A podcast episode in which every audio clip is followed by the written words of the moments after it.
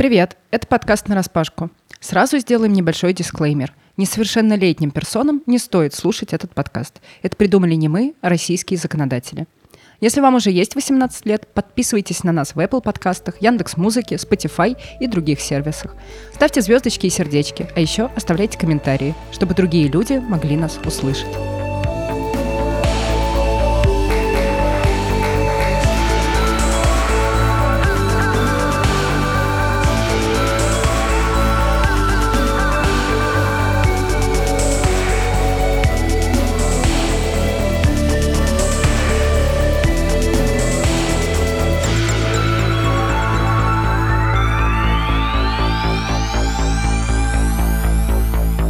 Всем привет, я Маша Лацинская. Это Никита Андреянов. И Катя Кудрявцева. Сегодня, как вы видите, мы в укороченном составе. Дело в том, что Слава, Мария буквально за полчаса до записи сказала, что ей нужно отлучиться на суд, поддержать девочек-феминисток, наших знакомых, которых задержали за акцию против гендерного насилия. И мы решили, что это замечательное подспорье, повод – возможно, не супер замечательный, но идея хорошая, поговорить про новости, которые окружают нас в последнее время, ЛГБТ-персон, феминисток, в общем, всех людей, которые так или иначе борются за чьи-то права, а, узнать, что кто думает по поводу них, а возможно еще и поговорить э, с участницами и участниками этих новостей. Ты такую классную подводку, такую прям драматическую, очень правильно написал. Вот, да. да, я пришла сюда с новостью про доктора Курпатова, поэтому я даже не знаю, наверное, надо срочно что-то нагуглить новое. Но, но это обсуждают, это, это реально обсуждают, это хорошее поле для дискуссии как раз.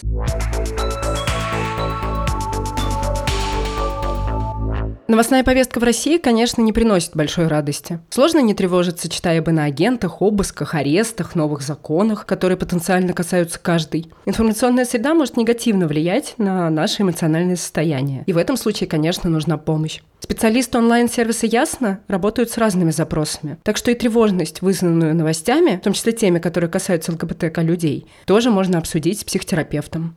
Сейчас Ясно работает более тысячи специалистов, и, кстати, это ЛГБТК- friendly сервис. Цена одной консультации 2850 рублей. А с промокодом нараспашку, капслоком латиницей, мы оставим это в описании выпуска, вы получите скидку 20% на первую сессию. Хороших вам новостей эмоционального благополучия.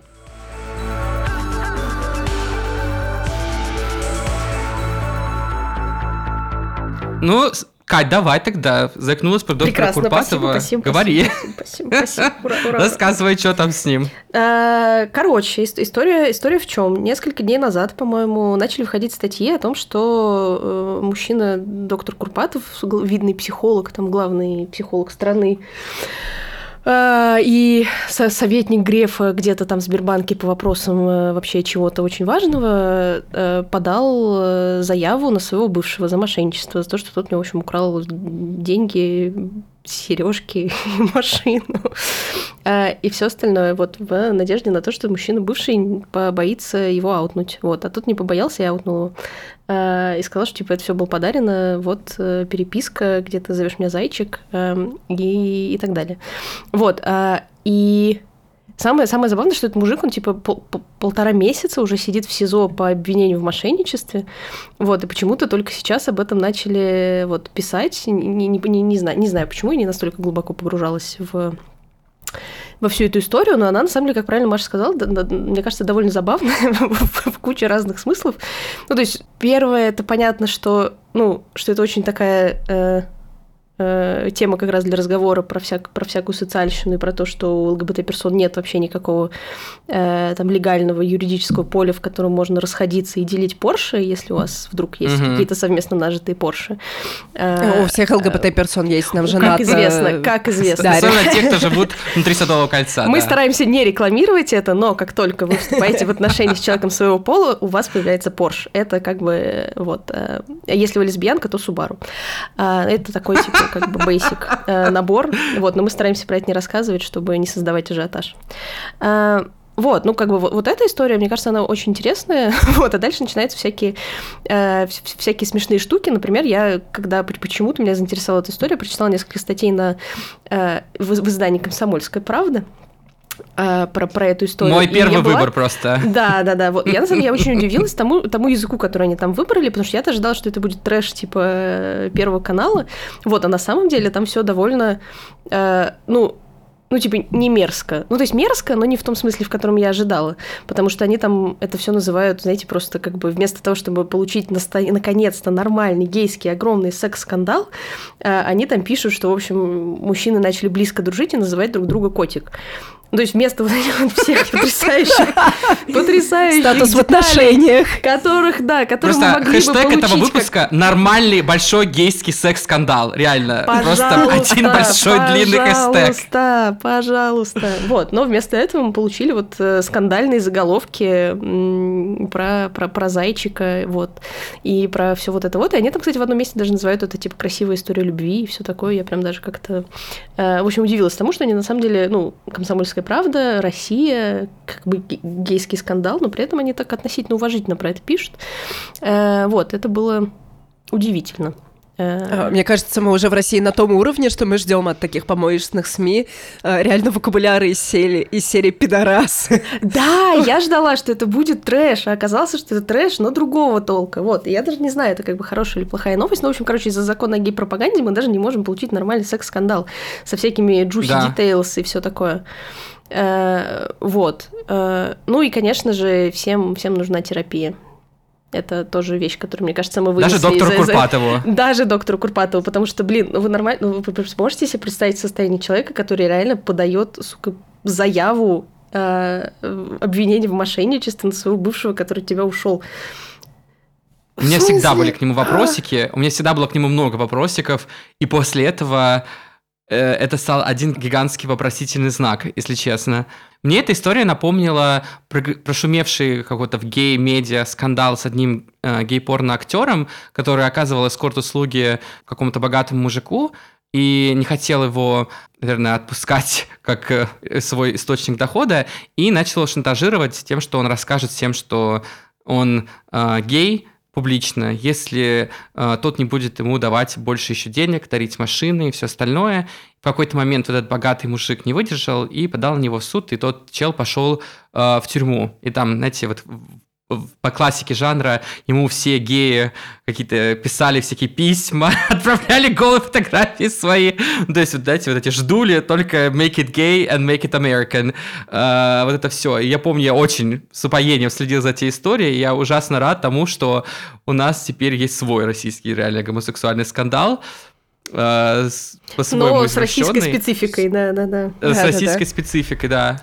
А, я вспоминаю другой сексуальный скандал в России, который сейчас, кстати, снова актуален. Несколько лет назад Ренат Давлетгильдеев, журналист еще тогда «Дождя», заявил, что его домогался Владимир Жириновский. И про Жириновского вы, наверное, знаете, да, много тоже всяких слухов ходит, как он там с мальчиками в бане, почему он себя окружает такими молоденькими чуваками в ЛДПР. И недавно Жириновский подал в суд на дождь и Давлетгильдеева, и скоро у них будет заседание, и Ренат собирается, по-моему, все-таки присутствовать в этом суде. Вот, потому, потому что он считает, что он прав, что Жириновский, у него нет шансов. Ну, посмотрим, как, конечно, поведет себя суд. Ренату мы в любом случае желаем поддержки. И вообще мне, конечно, интересно, почему вдруг Жириновский решил только сейчас подать в суд э, на Рената и на Дождь. И я думаю, что об этой истории лучше расскажет сам Ренат. История с Владимиром Жириновским давняя, э, старая, честно говоря, мне бы и хотелось уже ее и забыть, но периодически политик напоминает мне о ней сам. Ну или его соратники по партии также радостно это делают. Сам пост я написал 4 года назад, и я тогда жил в Праге и работал на телеканале «Настоящее время».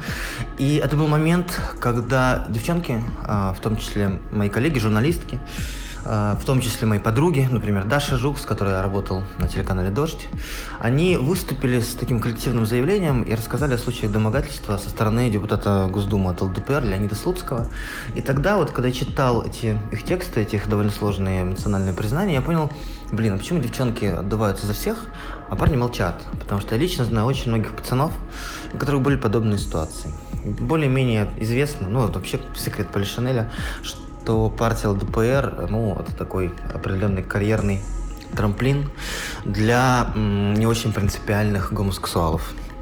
И очень многие депутаты от этой партии э, в общем, ну, в тусовке уж точно известны своими сексуальными предпочтениями, а также известны, ну, довольно-таки разнузданным сексуальным поведением. И этот пост, это был пост жест поддержки девочкам. И на самом деле я очень рад, что он тогда получил такую довольно э, весомую, яркую огласку. Очень многие о нем рассказали. Тогда мне угрожал а, сын депутата Жириновского Игорь Лебедев, глава фракции ЛДПР в Госдуме. Но вроде как удалось конфликт каким-то образом замять. Ну, он сам сошел на нет. Э, сейчас э, вот этот новый взлет, новый взрыв внимания к той истории связан с тем, что Владимир Жириновский сходил в эфир на телеканал «Дождь». Там ему про эту историю напомнили. Видимо, его тоже триггернуло. триггернуло и меня теперь от этого суда. В России, к сожалению, практика судебных решений и вообще правоприменительная практика, она мне подразумевает надеяться на оправдание, потому что оправдательных приговоров суды в России не выносят, особенно если мы говорим про понятный водораздел. Я и телеканал «Дождь», представитель одного лагеря, Владимир Жириновский, депутат Госдумы, а, карманная псевдо-квази-оппозиционная партия, хотя мы понимаем, что партия ЛДПР а, существует для того, чтобы была видимость многопартийности, и лидер ее один из самых известных политиков. Ну, в общем, вот в этом противостоянии я боюсь, что исход более-менее понятен. Моя цель моя, и цель моих адвокатов – это снизить исковые требования, потому что я считаю, что 10 миллионов рублей – цифра совершенно, ну, взята с потолка. Проблема в том, что применение статьи, а, по которой Владимир Жириновский подает в суд на меня и на дождь, но тоже в России отсутствует. Поэтому что такое сумма ущерба? Это 10 миллионов, это 100 миллионов, это миллион. Я надеюсь, что удастся снизить. Буду делать все, чтобы, собственно, снизить. Вот. А дальше, ну, я надеюсь, что сообщество не, не оставит. Получится собрать э, эти деньги. Но пока не будем загадывать. Может быть, действительно получится как-то ну, минимизировать этот штраф. А, надеяться все нужно на лучшее. Но так как я прав, я, собственно, на это лучше надеюсь, потому что я думаю, что, ну, в общем, в любом случае, чего переживать, если я знаю, что я прав? Если я знаю, что есть вот как бы честность, а есть ложь. Я себя в этой истории э, определяю к первой категории. Поэтому нет, не переживаю. А, ну это будет интересный кейс. И я думаю, что для привлечения внимания, для подсвечивания, да, для видимости, в том числе таких историй, этот кейс будет важен. И вот эта медийность этой истории, и по, по возможности в том числе, да, вслух снова заявлять о, о том, что делать нельзя, о том, что делать нужно. То есть, например, быть искренним, честным, открытым нужно, а домогаться нарушить чужие границы нельзя. И вот воспользоваться вот этим, этой возможностью, ну, наверное, важно. А там посмотрим. 13 января первое заседание суда. Вот, а еще, конечно, это интересная история про аутинг, э, потому что, ну, получается же, что этот чувак, который сидит в СИЗО, аутнул Курпатова так массово. Да. Ну, потому что мне да. кажется, что это не, не, не было таким общепринятым фактом. Вот, типа, все более-менее догадывались, но тем не менее. Э, и, ну, тоже такое shaky этическое поле, потому что, с одной стороны, аутить нехорошо, а с другой стороны, ну, как бы, блин, что за фигня, реально? Чувак, ну да. Come on. Это он как будто перешел в эту этическую грань, и, угу. возможно, ну, несмотря на то, что аутинг всегда это плохо, в данной ситуации мне хочется сказать, что, может быть, не так плохо. Не знаю, не знаю. Мы с Катей нельзя, но когда очень хочется, то можно, да. Мы с Катей как-то дискутировали в одном лесбийском чате, где тебя, Никит, по-прежнему, конечно же, нет. Мы дискутировали на тему аутинга всяких э, властимущих людей. Э, конечно, речь шла там про Володина какого-нибудь, про того же Жириновского, Грефа. Вот, как вы помните, вот эти прекрасные плакаты в Москве Володин и Греф не геи. Э, и я бы, конечно, конечно, я бы хотела, чтобы их на самом деле заутили, чтобы были какие-то пруфы, чтобы им испортить жизнь, чтобы они поняли, до чего они доводили общество законом о гей-пропаганде, замалчиванием, хейт-спичем. С другой стороны, я понимаю, что это вызовет э, может вызвать обратную какую-то реакцию, и люди будут э, говорить, типа, не, ну, конечно, мы в России плохо живем, потому что нами пидоры управляют. То есть здесь, конечно, такая сложная история, но я бы хотела, чтобы этим людям жилось так же, как э, обычным ЛГБТ-людям, чтобы они uh-huh. тоже напарывались на все эти прекрасные законы и ограничения, чтобы в какой-то момент хотя бы они подумали и поняли, что такое реально гомофобия, и что она действительно убивает или портит жизнь. Качество жизни. Да, я, кстати, помню этот разговор. Мне кажется, это один из наших немногих с тобой э, бесед на какие-то сложные темы, где мы были согласны друг с другом, потому что я вот, ну, тоже считаю, что э, люди, которые наслаждаются всякими бенефитами от социального капитала, ну, должны нести некоторую социальную ответственность. Если они ее не несут, то как бы, ну, угу. общество имеет право на, на кэшбэк некоторый. Знаете, я закончу эту мысль так. Не часто говоришь в России, но интересно, что будет дальше. Интересно. Продолжая тему обычных традиционных ЛГБТ-людей, конечно же, нельзя не затронуть одну из важнейших новостей в культурном ЛГБТ-поле, которая случилась в России э, в последние пару недель. Это выход большого крутого документального проекта Карена Шиняна и его команды «Квирография». Мы даже вот втроем с вами все ходили на премьерный показ для СМИ и ЛГБТ-инфлюенсеров и инфлюенсерок. Реально почувствовали себя крутыми персонами. Э, вот. И я честно хочу признаться, что я в большом восторге от этого проекта. Мне очень нравится и качество продукта, и то, как Карен э, это все преподносит. Мне очень понравилось, что он не забрал все регалии себе, а реально э, ну, постарался показать, что это работа его команды, продюсерок, э, режиссерок, монтажерок замечательных, с которой даже с монтажеркой знаком, и хочу ей отдельный раунд applause показать, э, потому что считаю, что она проделала невероятную работу. Э, Алиса, привет. Короче говоря, я реально остался доволен этим проектом, репрезентацией. Конечно, в первом выпуске Екатеринбурге, который посмотрела, было не очень много женщин, но, по-моему, в Иркутске уже во втором выпуске они с этим исправились. Да, для тех, кто в танке, квирография – это документальный проект, эм, где Карен с его командой ездят по городам России, э, которые не Москва и не Петербург, и э, рассказывают истории местных ЛГБТ-жителей в таком весьма жизнеутверждающем ключе, но не без столики э, там печальки, когда надо, вот, э, который доступен у него на YouTube-канале. И, в общем, короче, мы, ну, не знаю, или я как минимум рекомендую вам подписаться. Мне кажется, это правда очень интересный проект, и он, наверное, знаковый для России. Я уверена, что спустя несколько лет действительно его будут отмечать как один из первых таких документальных фильмов про ЛГБТ-людей вообще в России, не только в Москве и в Петербурге.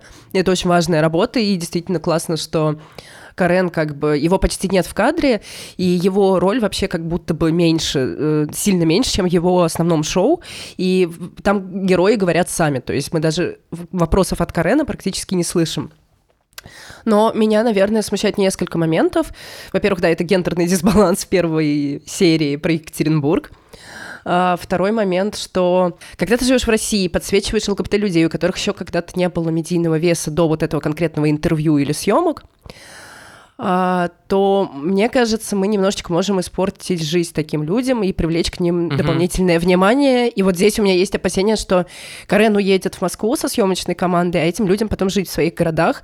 Если кто-то посмотрит ту или иную серию и будет недоволен, что среди них есть такие люди, могут немного осложнить жизнь. То есть там не все герои супер открытые, в том смысле, что они прям вот как-то всем честно рассказывают про себя, все-таки есть такие, которые живут не то чтобы совсем в шкафу, если они снялись, они, очевидно, не в шкафу uh-huh. и не боятся, но понятно, что не говорят первому встречному про себя, про свою сексуальную идентичность или гендерную идентичность.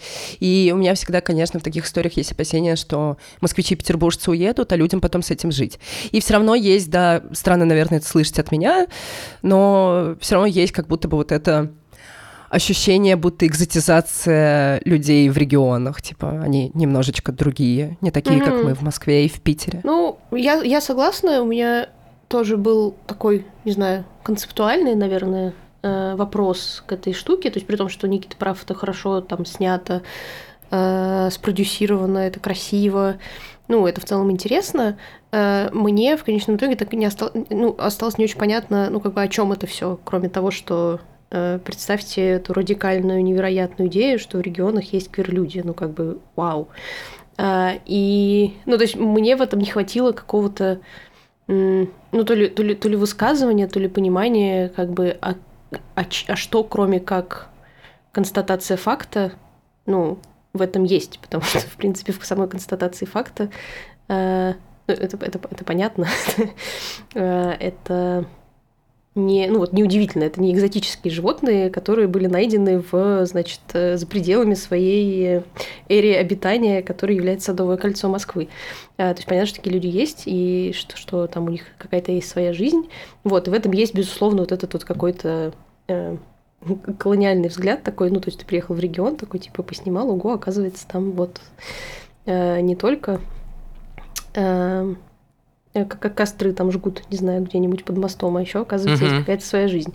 Ну, и в этом, в этом есть какой-то... Ну, вот мне было немножко из-за этого неуютно э, смотреть. Вот, то есть при том, что как понятно, что это там важно и хорошо, э, ну, вот мне как-то этого не, не хватило. А мне кажется, что это продолжает такой тренд, который есть, например, в, в Америке на шоу, когда какие-то, в общем, яркие личности, типа того же там Fabulous Four, которые едут по э, всяким маленьким городкам и изменяют там жизни людей. Queer Eye, да, вот это. Или то же самое шоу We Are Here, где три дрэк-королевы приезжают и устраивают там дрэк-шоу гигантское, но через какой-то русский флер, через какую-то вот нашу проблематику э, жесткой централизации. Эм, ну, короче, я, я понимаю ваши консерны, но мне кажется, что у Карена и его команды есть много ресурсов, чтобы это сделать все красиво и улучшаться дальше, и прислушиваться ко всем. И давайте, наверное, еще послушаем от Карена, почему мы должны, собственно говоря, посмотреть это шоу. Друзья, всем привет. Я хочу горячо порекомендовать наш сериал «Квирография», который рассказывает о жизни людей эм, везде за пределами Москвы и Питера. Это квир-люди, естественно, как следует из названия. Мне кажется, что это первый и вполне вероятно последний такого рода документальный сериал. А в нем будет 12 городов, и вот уже на моем канале можно найти первые две серии про э, Иркутск и Екатеринбург. И на следующей неделе у нас будет Новосибирск, потом Казань и так далее. Это довольно увлекательное зрелище, потому что э, истории этих людей, которых мы нашли, э, они могут вам напомнить э, ваши собственные жизни. Или они могут открыть вам э, как-то глаза на то, как э, живут квир-люди э, за пределами Москвы и Петербурга, вдалеке от столиц. И это ужасно любопытно. А, и с этим как-то мне было очень легко ассоциироваться, несмотря на то, что все говорят, что типа вот я э, все время смотрю откуда-то из центра Москвы на мир. Это не так, и э, мне, мне было ужасно интересно с ними разговаривать. Это многие из них великие люди, которые у меня вызывают восхищение, правда. Ничуть не меньше, чем какие-то большие звезды американские, с которыми мне тоже посчастливилось когда-то делать интервью. Вот. Как сказала критик э, Маша Кувшинова э, в какой-то момент, она говорит, вы, мне кажется, сделали э, свою вселенную Марвел. И мне правда кажется, что наши герои такие разные, самых разных возрастов, гендерных идентичностей, ориентаций, судеб, и у них очень разные истории, поэтому это реально целая вселенная. Э, невидимый континент русских квир-людей, э, которые российских, которые мы с удовольствием для вас открываем. Кроме того, это так красиво снято моими коллегами Машей Павловой и Анной Шмидько, что э, я каждый раз смотрю как первый, и мне ужасно нравится, как с художественной точки зрения это выглядит. Такого уровня э, съемок и монтажа на эту тему точно давно не было. И может быть, никогда не было, и, может быть, даже не будет, учитывая, что там придумал Роскомнадзор. Пожалуйста, заходите на наш э, канал, смотрите, подписывайтесь на э, телеграм-канал Каирографии, потому что там э, тусуются и сами герои, и многие другие, и это место, где мы обсуждаем все, что снято, все, что будет снято. Э, это как бы не столько эм, новостной канал, сколько место, безопасное место тусовки. Вот, спасибо большое. Вот, еще одна новость из э, похожего поля женщина, женщина, как же ее звать-то, э, общественный уполномоченный по защите семьи Ольга Баранец, или Баранец, я не знаю, простите, вот, направила в МВД России обращение с жалобой на стриминговый сервис Netflix. Вот, э, она считает, что там очень много контента, в кавычках, красочная коллекция фильмов, э, сериалов о жизни геев, лесбиянок, бисексуалов и трансгендеров. Вот, это звучит как хорошая реклама, мне кажется, красочная коллекция. Вот, но нет, это была жалоба. Есть что-то в этом, мне понравилось.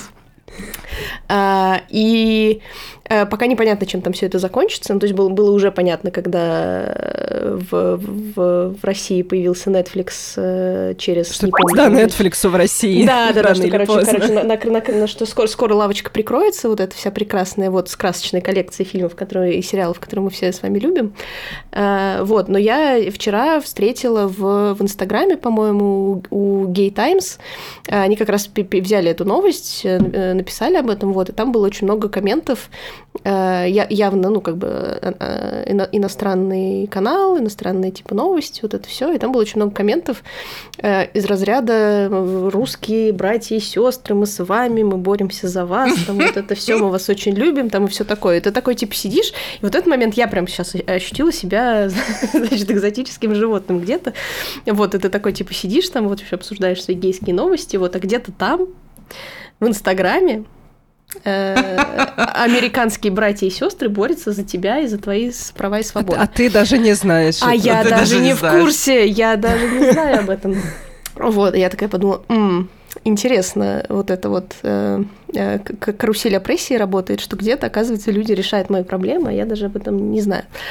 Ой, знаете, ребята, а я вот рад, что нас э, закроют Netflix, потому что я устал испытывать фомо от того, что я ничего не успеваю смотреть, блин. Я, я не посмотрел ни Чернобыль, или это HBO Max, я не помню, ни вот эти корейские там игры с кальмаром, ни э, как бы Sex Education Season 3. Я ничего это не успел посмотреть, и я наконец-то, вот это давление с меня спадет, и как бы все вернутся, знаете, Союз мультфильм как бы мы начнем смотреть советское наследие кино, у нас на Ютубе бесплатном доступе есть. Короче, зачем нам этот Netflix дался, не понимаю. Я ратую за то, что вы запретили, чтобы я э, снова чувствовал себя, что я на гребне волны, что я, короче, за всем поспеваю, все успеваю. Что-что? Этот как потрясающий бы, фильм 1968 года? Да-да, конечно, конечно, я его посмотрел. Мне в а. порядке, мне в порядке. А, ну, если серьезно, мне на самом деле кажется, что все-таки Netflix прогнется, так или иначе, какие-то будут ограничения. Вот. И, и насколько я помню, Роскомнадзор вообще хочет сейчас у, усилить закон о гомопропаганде, выпиливать вообще все сцены, которые связаны так или иначе с нетрадиционным гетеронормативным сексом. Вот. И я думаю, что мы на самом деле ну, близки к ужесточению этого закона, потому что он недавно снова внезапно начал работать. То есть вот как бы лежал, его применяли только к активистам типа Юли Цветковой, которая, кстати, все еще uh-huh. находится под домашним арестом. Свободу Юли Цветковой. И сейчас вдруг э, стали использовать этот закон, чтобы оштрафовать СМИ. И недавно Муз-ТВ получил штраф за Даню Милохина и Киркорова в платьях. Что Игоря вообще? Синяка. Да, да, ну то есть мне очень хочется этим людям показать, э, опять-таки, кверсцену 90-х. И типа, ребят, а давайте всех штрафуйте, тогда давайте все каналы, с первого по последний, с Аллы Борисовны Пугачевой до Дани Милохина. Всех, всех. А Леонтий вообще кто-то из них видел хоть раз вообще? Мне хочется спросить. Да-да-да-да-да. Вот, кстати, возвращаясь к Netflix, э, помните, год назад э, Федя, активист Russia for Gays, как раз он э, ругал Netflix за гомофобию ага. за субтитры.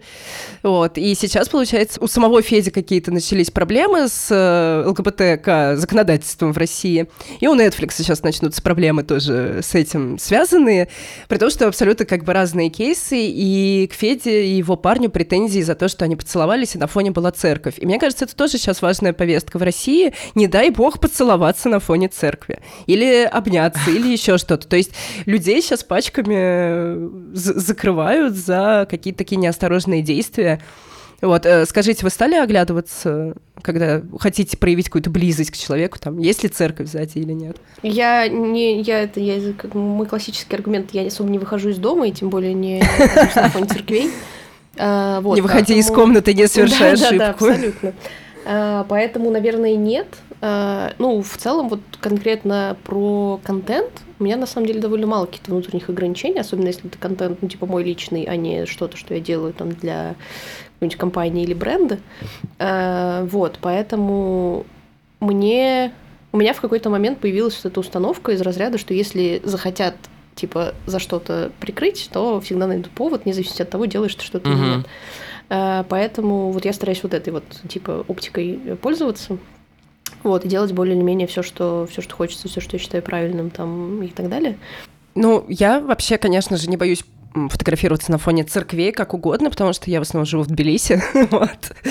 И там, конечно, свои есть проблемы, но пока что, наверное, из-за оскорбления чувств верующих никто так сильно не обижается, хотя там на бытовом уровне они как-то обижаются, могут расстроиться, но законодательный аппарат как-то пока еще в эту сторону, к счастью, не повернут. А сейчас, вообще, пока мы записываем этот выпуск, я нахожусь в Варшаве, в Польше. И, наверное, э, наши слушатели и вы, мои соведущие, вы в курсе, что в Польше тоже достаточно такая активная гомофобная риторика последние, mm-hmm. особенно пять лет. И, знаете, они как будто пытаются списать у России, и Россия такая, типа, ты только все не списывай, и Польша такая, хорошо. И списывает все то же самое, такая, а еще аборты запретим. Вот. И сейчас э, в Польше хотят принять тоже закон о запрете гомопропаганды. Э, хотят запретить прайды, а здесь, надо понимать, в Варшаве 20 лет был прайд, парад. Угу. Вот, э, единственное, он сталкивается с ограничениями из-за ковида последние годы, потому что обычно на даты этого парада выпадает очередная какая-нибудь волна коронавируса, и проходят такие маленькие акции в основном, хотя во многих городах в Польше все равно в этом году парады состоялись. Вот. Э, и сейчас как бы действительно есть вот эта риторика вообще запретить всю радужную идентику, потому что они говорят, политики эти консервативные, они говорят, что это идеология. Они не говорят пропаганда, они используют слово идеология. Мы боремся с mm-hmm. этой идеологией, потому что э, мы за традиционную семью. И, знаете, меня вчера вообще... Э, я думала, это шутка. Я когда читала новости про Польшу, я думала, это шутка, но реально здесь хотят ввести э, реестр беременностей. Вот, Что? то есть э, ты, ты, ты женщина, которая забеременела, идешь к врачу, и дальше, ну, фактически, как бы ты попадаешь в базу. И если у тебя через 9 месяцев не появляется ребенок, к тебе приходят с вопросами, где ребенок. Вдруг ты съездила в Чехию и, и сделала аборт, например. Вот, пока что это просто разговоры среди политиков, но это просто какой-то какой-то полный, полный ад. Но в то же время из хорошего, что я вижу, здесь очень обострилась э, борьба за права общество очень полярное, и все борются. И вот я сейчас записываю подкаст у своей знакомой, я живу, и записываю как раз в ее кабинете, вот, в моей спальне, не знаю, как это правильно назвать. И у меня сзади, у меня сзади, вот я сейчас так отклонюсь, и вы увидите плакат «Страйк копиет». Это в поддержку женщин, вот вся эта абортная история, вот. Ага. Он радужный, там радужная молния. И передо мной тоже куча стикеров, типа queer power, вот, э, гендер, что-то там ЛГБТ, рувность, мивость, coś там, coś там. И это очень клево видеть, что действительно идет борьба, и мне, наверное, такой борьбы не хватает на улицах э, России, Москвы в частности, чтобы бары вывешивали, еще что-то. Uh-huh. И здесь я очень радуюсь, когда вижу ЛГБТ-флаги, что люди все равно, несмотря на законодательные ограничения, несмотря на государственную позицию, несмотря на э, большое количество националистов и правых, здесь их очень много, это правда, они все равно вешают эти флаги, и мне, конечно, нравится гулять по такому городу. Еще несколько дней назад я была в Будапеште, Венгрия тоже очень стала гомофобной, трансфобной, и там тоже вывешивают флаги и в кафе, и на улице, улицах, и это прям... Я за то, чтобы флаги висели везде, но мы понимаем, что в России это может быть опасненько. Блин, я просто хочу сказать, э, ставьте лайки и пишите комментарии, чтобы Маша Лацинская сделала трехчасовой выпуск про Польшу и э, права ЛГБТ людей там, потому что я готов это слушать просто 24 на 7. А, мне кажется, ты единственный, ты единственный, кто будет слушать. Он тебе накрутит я 10, уверен, тысяч, 10 тысяч прослушиваний, не волнуйся. Друзья, давайте покажем, что действительно нам это нужно. Напишите комментарии в Apple подкастах, пожалуйста.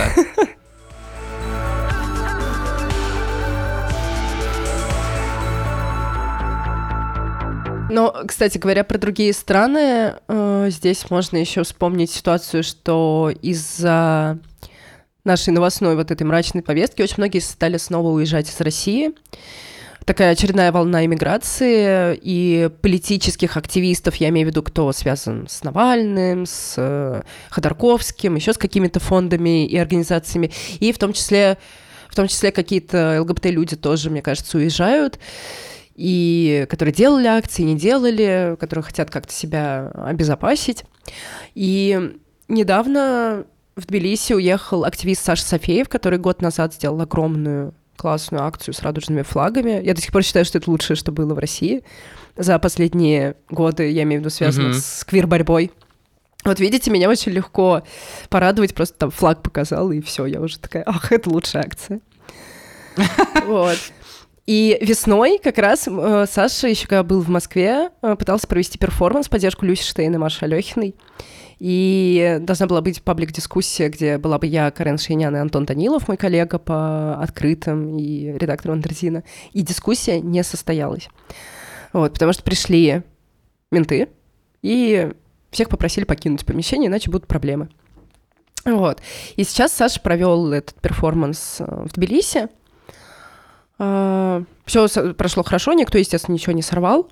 И я думаю, что Саша сам нам расскажет об этом сейчас. Привет, ребята, меня зовут Саша, и в прошлую пятницу вместе с моей близкой подругой и соратницей Викторией Нарахса мы провели в Тбилиси ивент в поддержку квир-сообщества «Покажи мне любовь 2.0». Почему 2.0? Потому что весной этого года в Москве мы уже организовывали этот ивент, и в результате его сорвала полиция – за это время много изменилось, мы переехали в Грузию, нашли здесь много новых друзей и соратников и решили продолжать э, свою деятельность уже обновленным составом команды. Почему это актуально для Грузии? Потому что э, в этом году, 5 июля, должен был состояться прайд, но в результате радикальные активисты напали на журналистов, которые должны были его освещать, и он отменился. Избили более 50 человек, и один из журналистов в итоге умер в больнице. На следующий день случился местный грузинский Стоунволл. Около 7 тысяч человек вышли к главному зданию парламента с радужными флагами протестовать против гомофобии и насилия. И я могу сказать, что грузинское общество очень неоднородно. Здесь есть много прекрасных квир-активистов и организаций. Мы решили их пригласить и начать наш ивент с дискуссии а, на тему проблем именно грузинского квир-сообщества. Наши гости, это, во-первых, был Малхас Сонгулашвили, это главный епископ э, Баптистской церкви Грузии, который открыто поддерживает э, ЛГБТК плюс сообщество. Также это была не Гуатуа, это владелец местного гей-бара Success Bar а, и Анна Субелиани. Она работает в, именно в организации Тбилиси Прайд, которая, кстати, тоже пострадала от нападения. Тогда активисты забрались, на, ну, радикальные активисты забрались на третий этаж и сорвали радужный флаг, разгромили офис. Вот.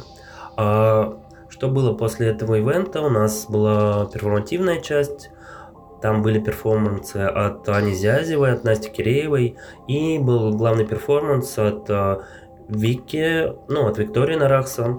Uh, она для него нашла местных актеров, и в основе этого спектакля лежал ее же спектакль «Мамины туфли», который она делала э, с Queen в Москве. Вот. И после этого у нас выступали также местные влогеры. Это коллектив Monago Space. А после этого у нас были диджей-сеты от э, Нии и м, прекрасный диджей Никита, который еще показал э, вместе со своей подругой номер, такой трибют на Пусирает. Это было отдельно приятно для меня, потому что я являюсь участником группы. А, могу сказать, что все прошло просто потрясающе, без привлечения. У нас был полный аншлаг. А, люди все приходили и приходили, я уже боялся, что просто мы не сможем всех вместить. В общем-то, как и в первый раз было а, на первом нашем мероприятии вот, в Москве. Нас поблагодарили все участники, они сказали, что они очень рады, что мы приехали, что мы большие молодцы, мы заодно и хотят продолжать с нами сотрудничать. А, Малхас, священник, сказал, что мы привезли с собой надежду. Вот, и это было очень трогательно. Также хочу отметить, что э, полиция в этот раз охраняла наше мероприятие. Она, она стоя, они стояли на улице патрули и следили, чтобы не, не пришли радикалы на вечеринку. И владелец заведения тоже остался очень доволен и хотел бы с нами продолжать сотрудничать. И потом я узнал уже через несколько дней, что люди э, в барах обсуждали наш ивент и спрашивали, как узнавать о новых э, вечеринках. Вот, поэтому я э, думаю, что мы продолжим обязательно нашу деятельность и ждите, в общем, следите за обновлениями. Спасибо. Вообще, конечно, тема с миграцией довольно сложная. У нас даже есть целый выпуск, э, посвященный ей. Рекомендую вам вернуться во второй сезон, перемотать немножко время, как пела Шер, If I could turn back time. И, э, в общем, пос послушать, что, какие умные мысли мы там говорили. Я сам к нему часто возвращаюсь, честно, и сам переслушиваю очень нарциссически наши э, выпуски. И на самом деле до сих пор не перестаю подчеркивать для себя что-то новое.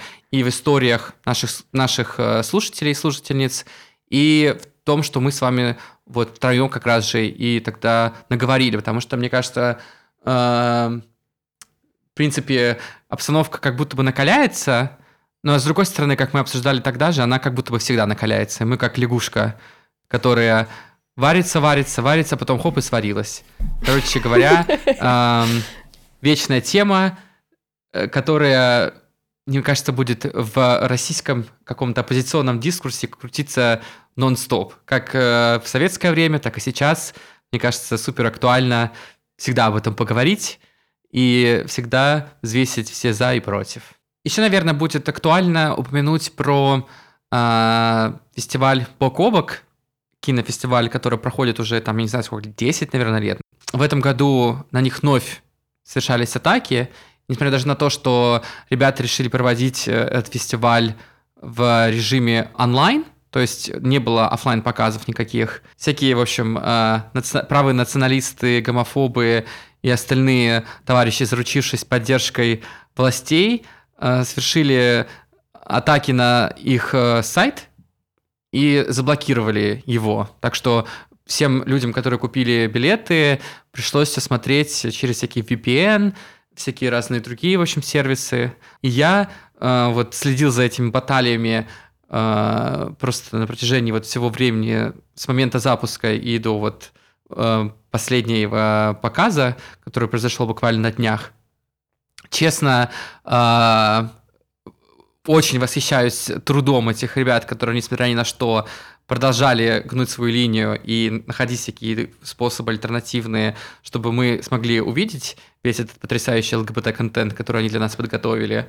И хочу, чтобы мы сейчас вместе с вами послушали небольшое э, сообщение от команды э, фестиваля «Бок о бок». Бок о бок закончился совсем недавно, и сейчас мы все в отпуске, поэтому прошу прощения за, возможно, бессвязную речь. В этом году мы проводили фестиваль на протяжении двух недель, с 11 по 25 ноября. И еще до начала фестиваля и до объявления нового локдауна мы решили перенести все в онлайн, Э, ну, как бы в целях безопасности.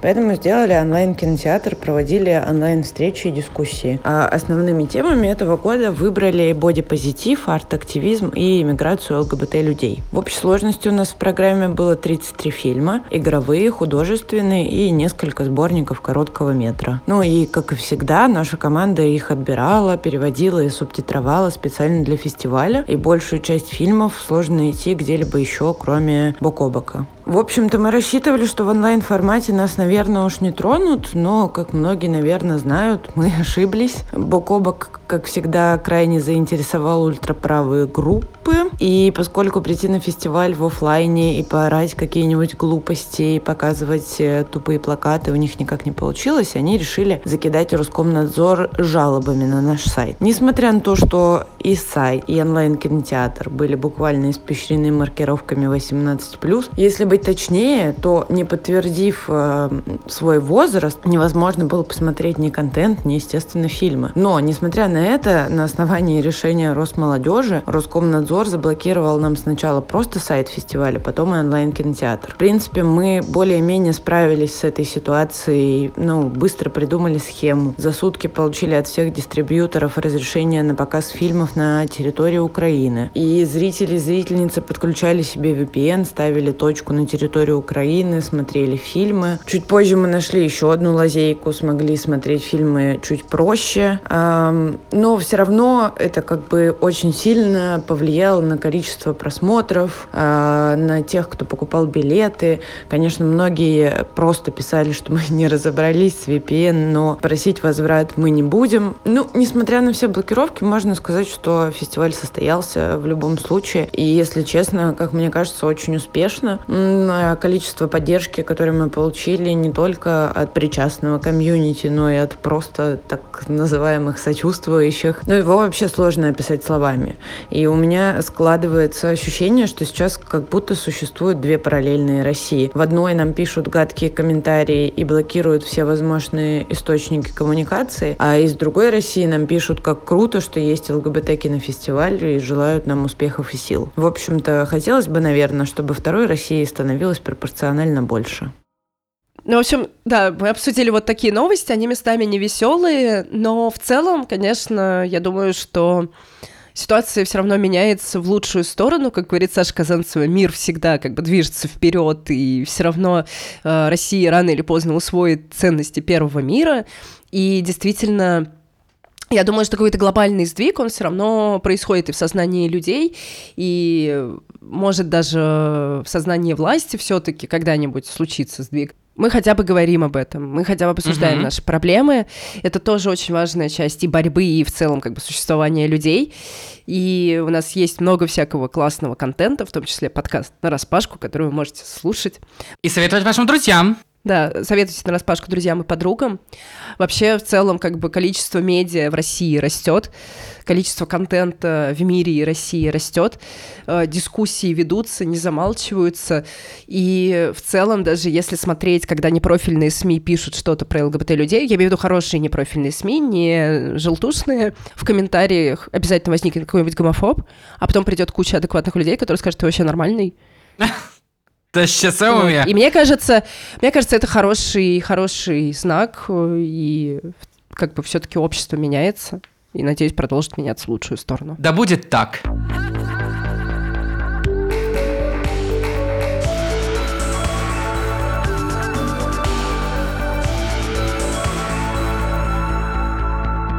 Всем привет, меня зовут Богдан. Совсем недавно я выпустил свой первый гей-инди-рок релизик, который называется «Чувство присутствия».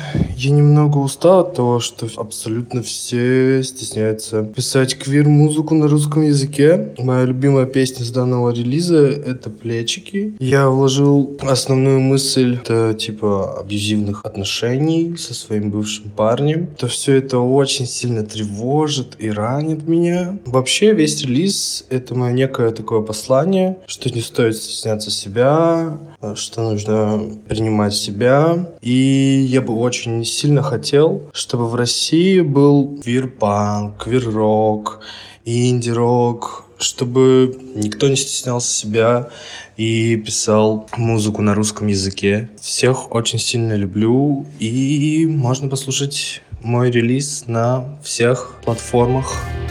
Yeah.